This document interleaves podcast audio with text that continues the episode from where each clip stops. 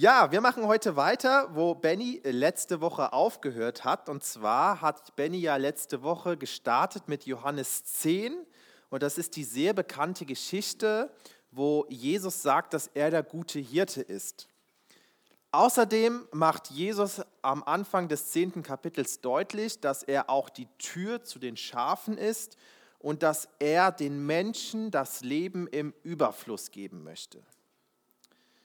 Und dadurch machte Jesus den Juden damals deutlich, bildlich gesehen, dass er ja der Weg zu Gott ist, dass er selber Gott ist, dass er der Messias ist und das verpackt er wieder, verschachtelt er in Bildern. Und wer weiß, wie diese Bildnissen, diese, diese Bildervergleiche auch genannt werden aus der Bibel? Gleichnisse, genau. Ja, Jesus benutzt immer wieder verschiedene Gleichnisse, also er redet in Bildern. Und ähm, wir wollen uns heute weiterhin mit diesem Gleichnis vom guten Hirten beschäftigen und machen dort weiter, wo Benny letzte Woche aufgehört hat, nämlich in Johannes Kapitel 10 und wir fangen an, ab Vers 22 zu lesen. Also wer es noch nicht aufgeschlagen hat, wir brauchen das Johannesevangelium Kapitel 10 ab Vers 22. Gerne dürft ihr euch auch untereinander unterstützen beim Aufschlagen.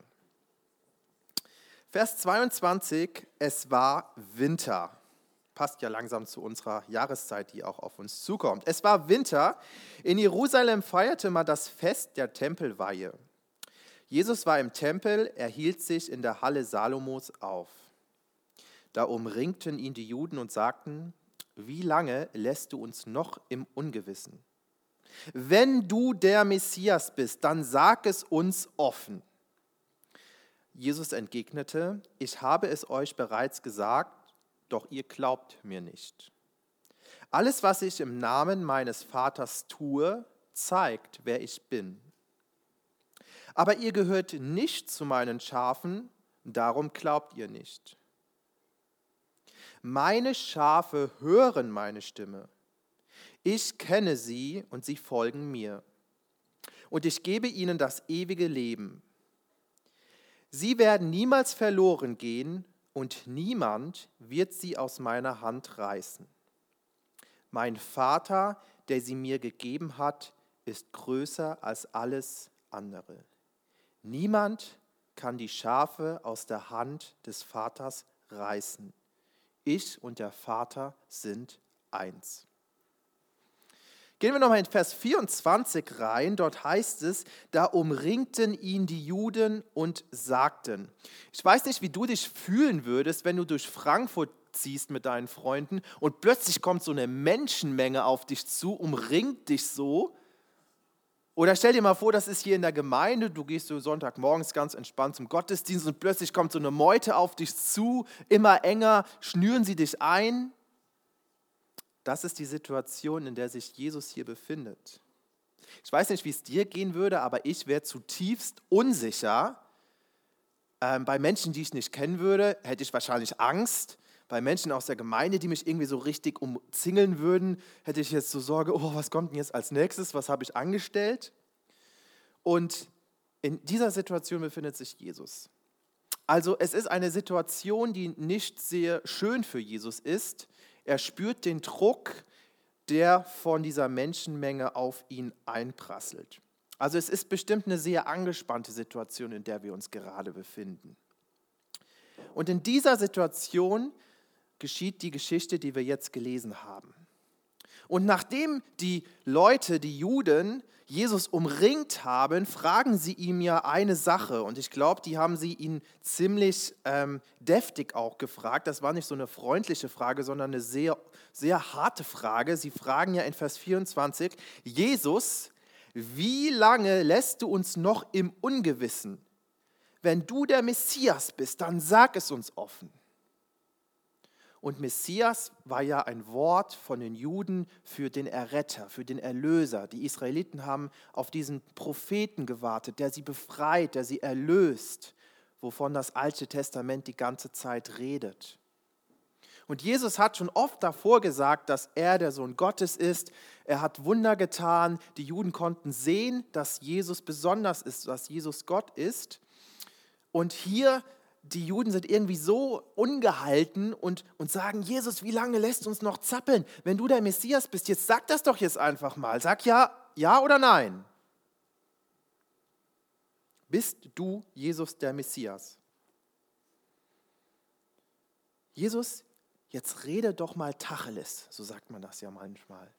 Rede nicht ständig in so Gleichnissen, sondern jetzt sag doch einfach mal, was Sache ist. Und ich muss zugestehen, ich habe mir auch oft die Frage gestellt beim Bibellesen, warum redet Jesus eigentlich so oft in Gleichnissen? Weil wenn wir die Geschichte hier weiterlesen, dann sagt Jesus weder Ja noch Nein. Er sagt wieder ein Gleichnis. Ich bin der gute Hirte. Meine Schafe hören meine Stimme. Ich und der Vater sind eins. Also ja, man sieht irgendwie, Jesus macht schon deutlich, dass er von Gott kommt, dass er Gott ist, aber er sagt wieder kein klares Ja. Warum redet Jesus eigentlich so oft in Gleichnissen? Selbst kurz vor seiner Kreuzigung, also wo Jesus wusste, ich werde gleich sterben, da sagt er auch nicht Ja oder Nein, sondern Matthäus 27, Vers 11 müsst ihr jetzt nicht aufschlagen, aber da steht Jesus vor dem römischen Statthalter Pilatus, der ihn verhört und der Statthalter fragte Jesus, bist du der König der Juden? Bist du der Messias? Bist du der, der kommen soll, um Israel die Erlösung anzubieten? Und was sagt Jesus dann in Matthäus 27, Vers 11? Jesus antwortete, du sagst es. Wieder so eine verschachtelte Antwort von Jesus, anstatt einfach zu sagen, ja. Nee, er sagt wieder, du sagst es, dass ich es bin. Interessant, wie Jesus oft Antworten gibt. Und ich möchte heute mal am Anfang, bevor wir tiefer noch in die Geschichte einsteigen, mal überlegen, warum redet Jesus eigentlich so oft in Gleichnissen? Was habt ihr für Ideen? Warum redet Jesus so oft in Gleichnissen, in so Bildern? Warum sagt Jesus, ich bin der gute Hirte? Meine Schafe hören meine Stimme. Ich bin die Tür zum Leben. Ich bin das Licht der Welt. Ich bin das Brot des Lebens. Warum verwendet Jesus Gleichnisse? Ich habe mal ein paar Argumente mitgebracht. Erstens, Gleichnisse, also Bilder, bleiben im Kopf. Bilder und Gleichnisse bleiben im Kopf und Jesus verwendet diese kraftvollen Bilder, weil sie a hängen bleiben und b zum Nachdenken anregen. Jesus erzählt oft Geschichten, die die damalige Situation der Menschen beeinflusst hat.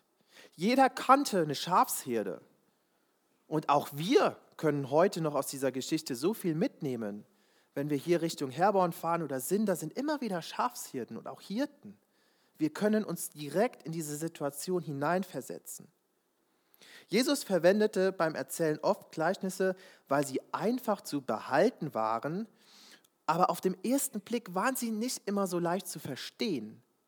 Und genau das will Jesus auch. Jesus will, dass wir nicht einfach nur blind glauben, sondern dass wir auch nachdenken. Und das ist beispielsweise ein Ziel, warum Jesus in Gleichnissen redet. In Gleichnissen redet Jesus auch, weil jeder Mensch diese Geschichten verstehen kann, ob gebildet oder ungebildet. Und das war zu der damaligen Zeit unglaublich wichtig. Zweitens, warum verwendet Jesus Gleichnisse? Jesus verwendet Gleichnisse, um die Situation zu verlangsamen, um Druck herauszunehmen, um sich auch selbst zu schützen, weil die Juden kommen immer an und fragen ihn ja ziemlich direkte Sachen und konfrontieren ihn immer. Und Jesus antwortet oft mit Gleichnissen, um die Situation erstmal ein bisschen zu beruhigen. Also sehr weise. Gleichzeitig polarisieren aber auch Gleichnisse. Also sie wecken irgendwie so zum Nachdenken. man kann auch bei Gleichnissen anecken. Ja? Und dazu schlagen wir mal jetzt die erste Bibelstelle auf, und zwar Matthäus Kapitel 13, Vers 10 und folgende. Matthäus Kapitel 13, Vers 10 und folgende Verse.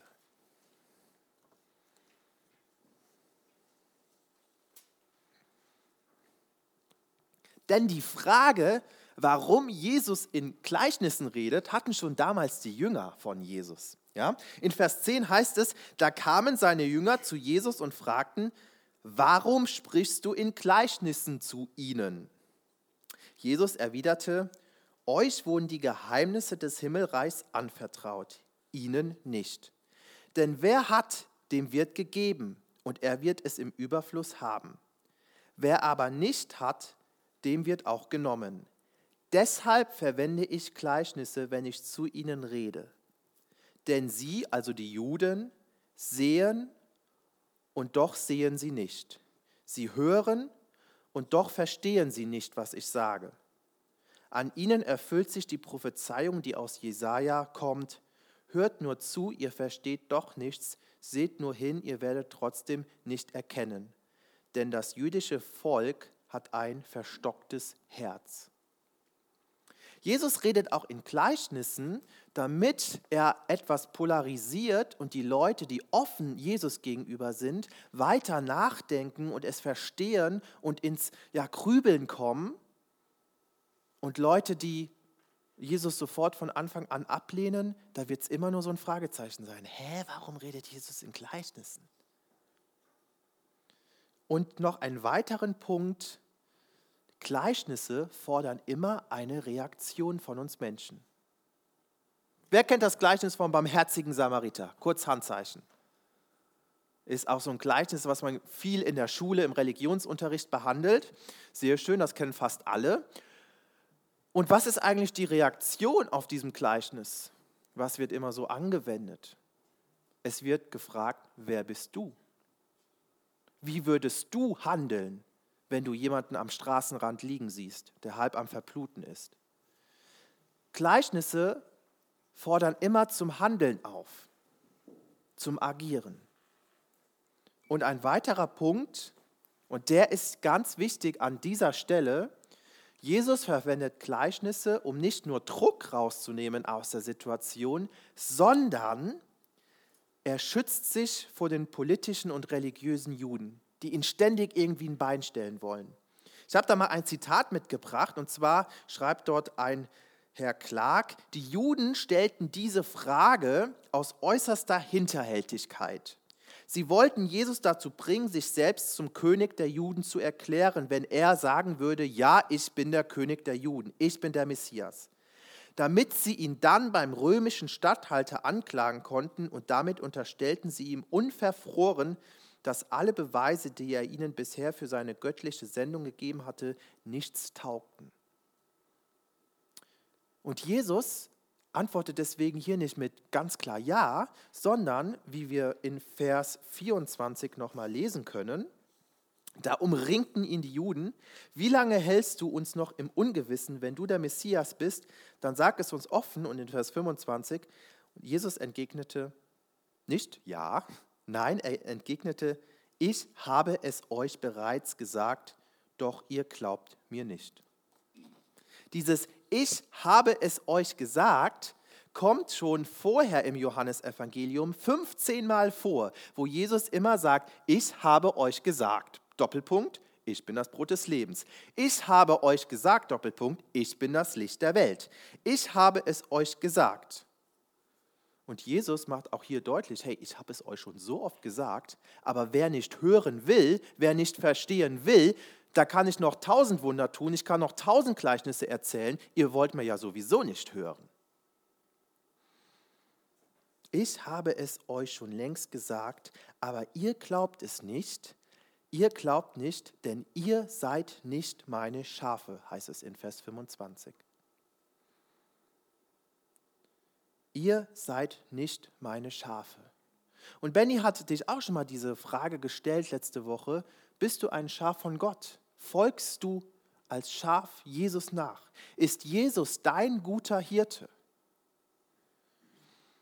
Jesus entgegnete hier in Vers 25 und 26, meine Schafe hören meine Stimme, ich kenne meine Schafe, meine Schafe folgen mir, meine Schafe erhalten ewiges Leben, meine Schafe werden niemals umkommen und niemand wird sie aus meiner Hand reißen. Und ich glaube, viele von uns, wenn nicht alle, kennen das Gleichnis vom guten Hirten. Kapitel 10 Johannesevangelium. Aber ist dir eigentlich bewusst, was Gott hier für geniale, tolle, krasse Aussagen dir macht, wenn du sagst, ich glaube an Jesus, ich glaube, dass Jesus der gute Hirte ist, der mir wirklich ein Leben in Fülle schenken möchte. Ich bin sein Schaf und ich folge meinem guten Hirten. Wenn du Jesus in deinem Leben hast, dann die gute Frage, ist dir bewusst, wie tief und wie wertvoll diese Verse hier sind? Meine Schafe erhalten ewiges Leben, meine Schafe werden niemals umkommen und niemand kann sie aus meiner Hand reißen.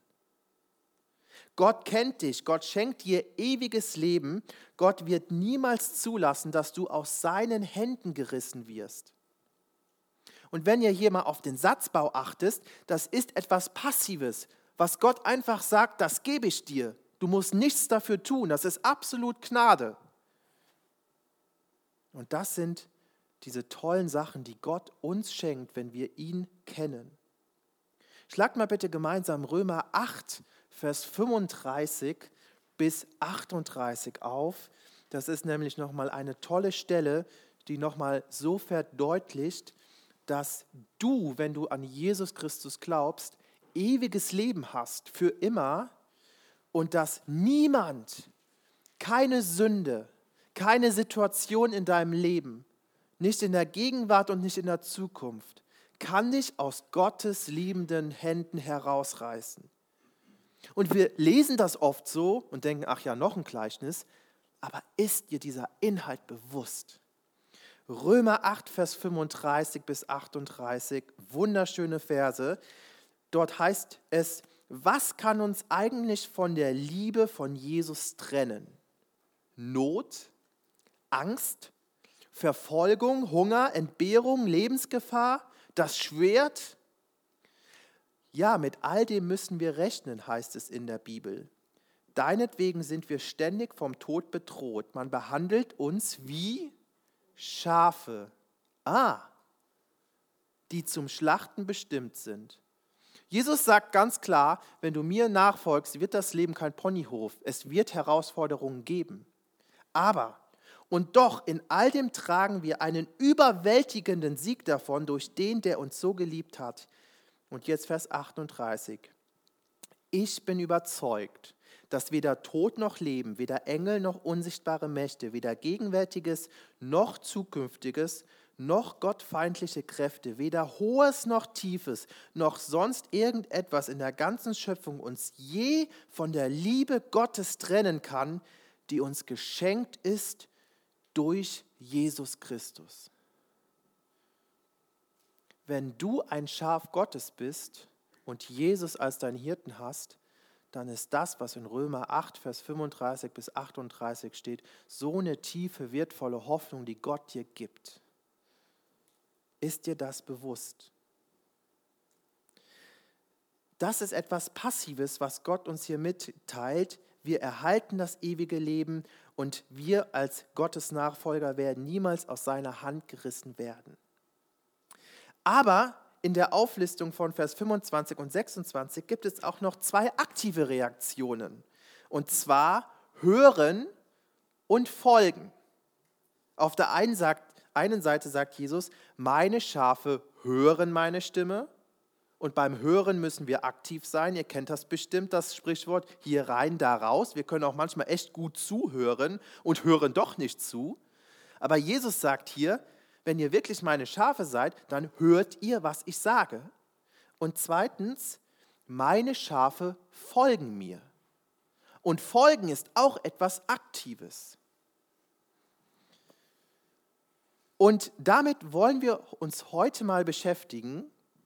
Wir wollen uns mal die Frage stellen, wie kann ich eigentlich die Stimme Jesu hören? Das ist mal das große Thema dieser Predigt. Wie kann ich aktiv die Stimme Jesu hören? Weil Jesus sagt ja, meine Schafe hören meine Stimme. Also wie können wir die Stimme Jesu hören? Jetzt seid ihr dran. Wie können wir, wenn wir an Jesus Christus glauben, seine Stimme hören? Das steht ja so in der Bibel. Also ist das wohl auch wahr, weil Jesus die Wahrheit ist. Also einfach reinrufen. Wie können wir die Stimme von Jesus hören? Bibel lesen, eingeloggt. Beten, eingeloggt. Und wisst ihr was? Diese zwei Antworten kommen immer. Bibel lesen und beten. Jawohl, 100 Prozent. Sonntagsschulenantwort. Und Leute, ihr habt vollkommen recht. Das ist das Zentrale, das ist das Wichtige, Bibel lesen und beten, ja? Bibel ist das wahrhaftige Wort Gottes, Gebet. Wir können als Mensch in Beziehung zu Gott treten, mit ihm reden. Vollkommen richtig. Aber wisst ihr was? Ich glaube manchmal, dass wir diese Antworten so schnell raushauen, Bibel lesen und beten, dass wir manchmal andere Möglichkeiten, wie wir die Stimme Jesu hören können, ein bisschen vernachlässigen und gar nicht auf dem Schirm haben. Samuel. Danach fragen ist ja auch in dem Sinne ein Gebet. Ne? Ich rede mit Gott. Aber natürlich fragen.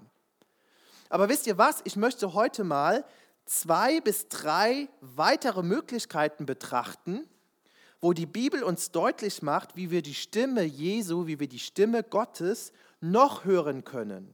Ja, Bibellesen ist so wichtig und Gebet auch, aber das ist nicht alles, sondern Gott offenbart sich auch noch auf ganz andere Art und Weise. Und deswegen möchte ich heute mal die Frage beantworten, wie können wir eigentlich die Stimme Jesu hören? Und möchte mal auf weitere Möglichkeiten, also über unseren Tellerrand hinausschauen, was gibt es eigentlich noch, wie wir Jesu Stimme hören können, außer Bibellesen und Gebet. Und deswegen lautet das Thema der heutigen Predigt, die Stimme Jesus hören, ein Blick über den Tellerrand hinaus. Die Stimme von Jesus hören, ein Blick über den Tellerrand hinaus. Und zwar möchte ich mit einer Möglichkeit starten, die auch sehr aktuell ist. Wie können wir die Stimme Jesu, wie können wir die Stimme Gottes hören? Nämlich durch die Geschichte des Volkes Israels. Jetzt denkst du bestimmt, hä? Wie soll ich denn jetzt die Stimme Gottes, die Stimme Jesus durch die Geschichte hören? Wir werden das in Ruhe erarbeiten. Du hast richtig gehört. Eine Möglichkeit, Gottes Stimme zu hören, ist, wenn wir uns mit der Geschichte von Israel beschäftigen. Wir lesen nochmal dazu Verse 22 bis 23. Johannes 10, 22 bis 23. Dort heißt es, es war Winter, Punkt. Schöner Satz, schöner kurzer Satz, drei Wörter. In Jerusalem feierte man das Fest der Tempelweihe. Jesus war im Tempel, er hielt sich in der Halle Salomos auf. Manche Verse sind so kurz, wie hier beispielsweise nur drei Wörter, aber doch sind sie voll tiefem Inhalt. Und so auch diese Verse. Jesus, äh, die Bibel redet hier von, dass Jesus zur Zeit des, der Tempelweihe, das war ein großes jüdisches Fest, in Jerusalem war. Und dieses Fest der Tempelweihe wird auch Chanukka genannt im Jüdischen. Und dieses Fest feierte die Reinigung und Wiedereinweihung des Tempels der Juden, ähm, nachdem dieser Tempel drei Jahre lang durch einen Syrerkönig, nämlich Antiochus Epiphanes, 164 vor Christus zerstört wurde oder eher äh, entweiht wurde. Ich lese mal kurz vor, was der Antiochus alles damals im Tempel der Juden gemacht hat, Lasst es einfach mal auf euch wirken. Antiochus stahl Millionen in Gold und Silber aus der Tempelschatzkammer. Ist noch nicht so schlimm. Antiochus sagte, dass der Besitz einer Kopie des jüdischen Gesetzes, also der Tora, das Alte Testament besonders, mit der Todesstrafe bestraft wurde. Also die Juden durften nicht mehr die Tora besitzen. Wer die Tora besaß, wurde hingerichtet. Antiochus sagte, auf die Beschneidung des Kindes stehe die Todesstrafe. Antiochus wurde im Tempel, äh, also unter Antiochus wurde der Tempel der Juden in ein Haus der Prostitution verwandelt. Unter Antiochus wurde der große Brandopferaltar in einem Altar für den griechischen Gott Zeus umgewandelt. Antioch, unter Antiochus wurden Schweine, was bei den Juden nicht erlaubt war, auf dem großen Altar geopfert. Und unter Antiochus wurden 80.000 Juden getötet und eine gleiche Anzahl von ihnen als Sklaven verkauft. Das war 165 vor Christus und in dieser Situation entstand dann aber der jüdische Makkabäeraufstand. Judas Makkabäo war ein Freiheitskämpfer und der vertrieb diesen Antiochus Epiphanes und stellte wieder diesen Tempel her. Schmiss alles raus, was der Antiochus Epiphanes da reingetan hatte, was nicht würdig war im Sinne der Juden, und er weihte den Tempel wieder ein, so wie Gott es haben wollte. Und an der Geschichte von Antiochus Epiphanes sehen wir eins: Hass. Hass auf die Juden. Und der Wille, die Juden irgendwie zu zerbrechen und zu zerstören, den Tempel zu entweihen, den Tempel Gottes zu entweihen. Und wie sah es sonst in der Geschichte aus? Die Juden wurden immer und immer wieder gehasst. Kurze Zeit später 135 nach Christus kommen die Römer und die zerstören den kompletten Tempel der Juden. Davon ist heute nur noch die Westmauer übrig, die Klagemauer heißt. Sonst machen sie alles nieder, sie zerstören komplett Jerusalem. Und was machen sie mit Jerusalem? Sie nennen die Stadt um in Syria Palästina und wollen damit verdeutlichen, ihr Juden habt keine Möglichkeit mehr hier einen eigenen Staat zu gründen oder ein eigenes Volk zu sein. Die Juden wurden vertrieben, lebten dann Jahrhunderte woanders. Was war im Mittelalter? Die Pest entstand. Wer war schuld? Die Juden. Juden wurden verfolgt, weil ihnen gesagt wurde, ihr seid dafür zuständig, dass es die Pest gibt. Zweiter Weltkrieg, Nationalsozialismus. Was haben leider unsere deutschen Vorfahren gemacht? Sechs Millionen Juden getötet. Sie wollten das Volk Gottes vernichten. Und was ist aktuell der Fall? Die Hamas. Und was ist das Ziel der Hamas? Das möchte ich kurz mal darstellen. Die Hamas lehnt das Existenzrecht Israels ab und folgt dem bewaffneten Dschihad, mittels dem sie den Staat Israel, also die Juden, zu vernichten versucht. Und die Hamas hat sogar eine Charta, also einen Vertrag rausgebracht, wo ganz klar drin steht, was ihre Ziele sind. Und jetzt zieht euch das mal rein. Dort heißt es, direkte Aufforderungen zur Gewaltanwendung in der Charta der Hamas lassen auch einen antisemitischen Charakter erkennen. Der Gesandte Gottes sagt, die Stunde der Auferstehung wird nicht kommen, bis die Muslime gegen die Juden kämpfen. Die Muslime werden sie töten, bis sich der Jude hinter Stein und Baum verbirgt und Stein und Baum dann sagen, Muslim, o Diener Gottes, da ist ein Jude hinter mir, komm und töte ihn. Das steht in der Charta der Hamas, der Terrororganisation. Und das Ziel ist es, was sie ganz klar kommunizieren, wir wollen Israel auslöschen. Das passiert heute in unserer Welt, aktuell. Die Juden wurden schon immer gehasst. Sie wurden immer versucht zu zerstört, äh, dass sie wurden, es wurde immer versucht, dass sie zerstört werden. Und jetzt schlagt mal bitte Psalm 83 auf. Psalm 83, die Verse 4 bis 6. Psalm 83, relativ in der Mitte der Bibel, die Verse 4 und 6.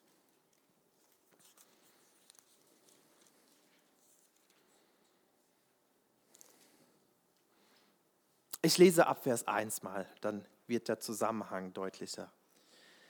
Psalm 83, 4 bis 6, ab Vers 1 lese ich aber. Ein Psalmlied Asafs. Gott, schweige doch nicht. Gott, bleib nicht so still und ruhig. Denn siehe, deine Feinde toben und die dich hassen, erheben das Haupt. Sie machen listige Anschläge gegen dein Volk und halten Rat gegen die, die bei dir sich bergen. Vers 5. Wohlan sprechen sie, lasst uns die Juden ausrotten, dass sie kein Volk mehr seien und des Namens Israel nicht mehr gedacht werde. Krass. Das, was die ganze Zeit getan wird, es wird versucht, die Juden zu vernichten, schreibt Gott schon hier in Psalm 83 und macht deutlich, das ist das Ziel von vielen Menschen auf dieser Welt, Sie greifen aktiv das Volk Gottes an und wollen es zerstören und zerschlagen. Vers 5. Lasst uns die Juden ausrotten. Und die Hamas versucht heute nichts anderes. Sie wollen die Juden ausrotten. Und wie können wir jetzt anhand der Geschichte erkennen, dass Gott durch die Geschichte Israels redet? Indem wir beispielsweise wieder die Bibel aufschlagen, jetzt sind wir hier, aber wenn wir uns mehr mit der Geschichte beschäftigen, dann sehen wir, wie immer wieder versucht wurden, die Juden zu vernichten, und Gott hat immer eingegriffen und sein Volk beschützt. Ein kleines Volk, was seit Jahrtausenden gehasst und verachtet wird, existiert immer noch. Aus diesem kleinen Volk ist Jesus als Jude herausgekommen und hat Hoffnung und Rettung für die ganze Welt gebracht. Ich möchte hiermit jetzt nicht sagen, dass Israel alles richtig macht, auch im Moment nicht. Ganz im Gegenteil, die meisten Christen, äh, äh, Israeliten haben Jesus leider auch nicht als Messias angenommen und machen vieles falsch, auch heute im Nahostkonflikt. Aber an dem Hass an die Juden kann die Menschheit eigentlich Gottes Stimme hören und erkennen. Weil jeder kann sich irgendwie fragen, warum existiert Israel eigentlich immer noch? Die wurden schon so oft verfolgt, so oft hatten sie überhaupt gar kein Land, so oft wurde ihnen irgendwie die Schuld in die Schuhe geschoben, es wurden sechs Millionen Juden von Deutschen vergast, aber irgendwie existieren die Juden immer noch. So ein kleines Volk. Warum? Existiert Israel immer noch, weil es Gottes Volk ist und weil Gott seine schützende Hand auf diesem Volk hat. Und wir lesen noch Vers 5. Mose 32, Vers 10, müssen wir jetzt nicht aufschlagen, könnt ihr euch aber notieren. 5. Mose Kapitel 32, Vers 10, dort heißt es, Gott behütet das Volk Israel wie seinen Augapfel. Also Augapfel, ich bin kein Biologe, aber das ist ja hier was am Auge. Also es ist sehr empfindlich. Und Gott sagt, wer mein Volk Israel antastet, das ist wie, als würdet ihr den Augapfel Gottes antasten. Und durch die Geschichte sehen wir vom Volk Israel, wie Gott auch spricht zu der Welt. Das ist mein erwähltes Volk aus dem Volk Israel sollen gesegnet werden alle Völker auf der Erde. Und egal wie groß der Hass gegen Israel ist, und aktuell ist der Hass riesengroß. In Frankfurt sind riesige Demonstrationen, die anti-israelische Parolen schreien. Hass auch hier in Deutschland gegen das aktive Volk Gottes, nämlich die Juden. Und Gott sagt, mein Volk ist wie ein Augapfel und ich werde nicht zulassen, dass es komplett zerstört wird. Ich beschütze mein Volk. Und durch die Geschichte, wenn wir uns mit dem Volk Israel beschäftigen, können wir eigentlich Gottes Stimme hören. Das ist mein Volk. Und daraus wird der Segen entstehen. 1967, nee, 1948 hat Israel den eigenen Staat gegründet. Wisst ihr, was ein Tag später passiert ist, als Israel seine Unabhängigkeit ausgerufen hat? Fünf arabische Länder sind in Israel einmarschiert und wollten sie ausrotten und vernichten. Fünf arabische Länder. Eins gegen fünf. Wer hat gewonnen? Die Juden. Und die Juden sagen heute, das war ein Wunder, weil Gott dahinter stand. Durch die Geschichte von Israel können wir aktuell Gottes Stimme hören, wie er sagt, das ist mein Volk. Ich werde nicht zulassen, dass der Hass so stark wird, dass der Hass ähm, es ermöglicht, dass mein Volk Israel vernichtet wird. Die zweite Möglichkeit, wie wir Gottes Stimme hören können, und das ist auch der letzte Punkt, den dritten Punkt lasse ich dann zeitlich weg, aber der zweite Punkt, wie wir Gottes Stimme hören können, ist seine Schöpfung. Schlag mal bitte dazu Römer Kapitel 1, Vers 21 auf. Das ist die vorletzte Bibelstelle für heute. Wir nähern uns langsam dem Ende.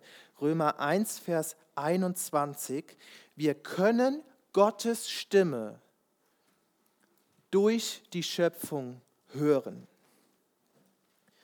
Römer 1, Vers 20, 21. Dort heißt es, Gottes unsichtbare Wirklichkeit, seine ewige Macht und göttliche Majestät sind nämlich seit der Erschaffung der Welt in seinen Werken zu erkennen. Die Menschen haben also keine Entschuldigung. Punkt. Gottes unsichtbare Wirklichkeit, seine ewige Macht wird seit der Erschaffung der Welt wahrgenommen. Eine Frage an dich.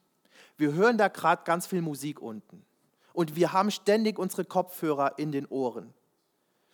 Aber wenn du in der Natur bist, hörst du die Musik von Gottes Schöpfung. Wenn du am Joggen bist in der Natur, am Spazierengehen bist, am Wandern gehen bist, mit deiner Familie draußen, mit deinen Freunden am Abhängen bist draußen, hörst du die Musik Gottes, die Schöpfung, die Gott uns Menschen anvertraut hat. Ganz wichtig ist zu betonen, dass Gott nicht in der Natur ist und Gott ist auch nicht die Natur, das wäre dann eher Esoterik. Nein, Gott ist der Schöpfer der Natur. Und Gott sagt hier in Römer 1, Vers 20, die Menschen können meine Stimme, sie können mein Wesen erkennen, sie können meine Stimme hören durch die Schöpfung. Deswegen mal eine Frage wirklich an dich. Wann hast du das letzte Mal oder hast du überhaupt in der Schöpfung die Musik Gottes gehört, die Stimme Gottes?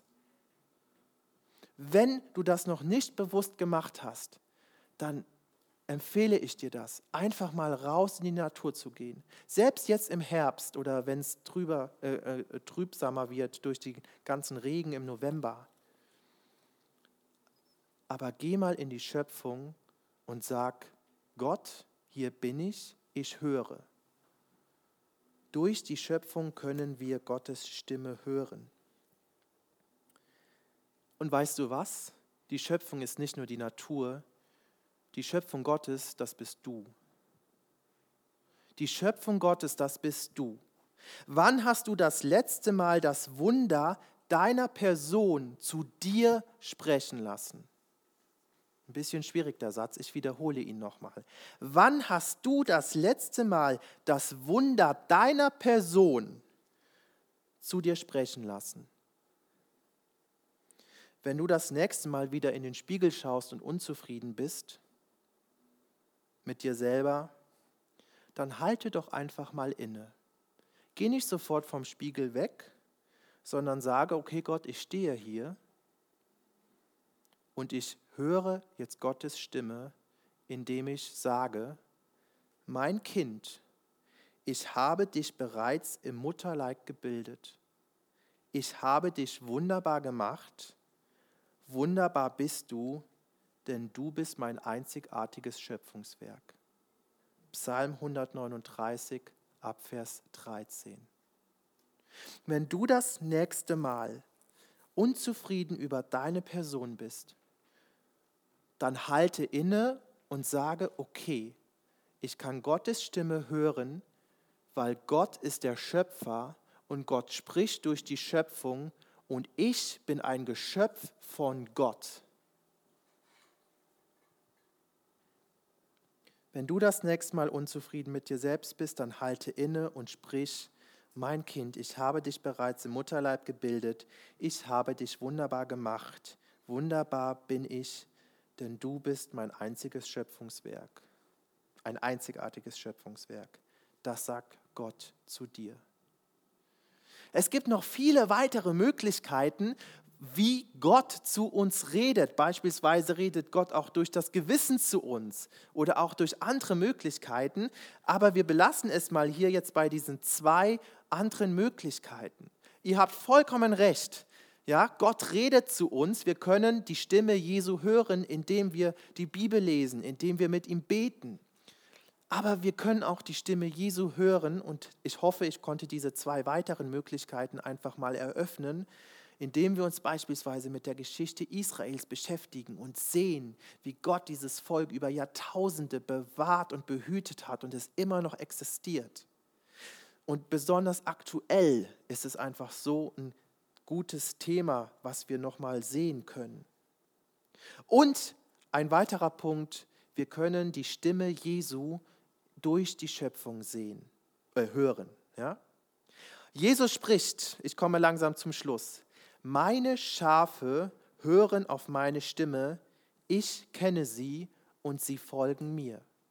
Du hast jetzt mehr Möglichkeiten gehört, wie du Gottes Stimme hören kannst. Und ich hoffe einfach, dass deine Beziehung dadurch zu Jesus besser wird und du die Stimme Jesus vielleicht auch mal auf eine andere Art und Weise, wie du es bisher irgendwie gewohnt oder gelernt hast, die Stimme Jesus auch anders hören kannst. Ich ende mit einem Bibelvers, nämlich mit Jeremia 33, Vers 3. Dort sagt der allmächtige Gott, wende dich an mich, höre mir zu und ich werde dir antworten. Wende dich an mich, höre zu, ich werde dir antworten. Gott sagt hier nicht, ich werde dir durch die Bibel antworten, ich werde dir durchs Gebet antworten, ich werde dir nur durch die Schöpfung antworten, ich werde dir nur durch die Geschichte Israels antworten. Es gibt noch weitere Möglichkeiten, wie Gott zu dir reden kann, aber Gott wird zu dir reden.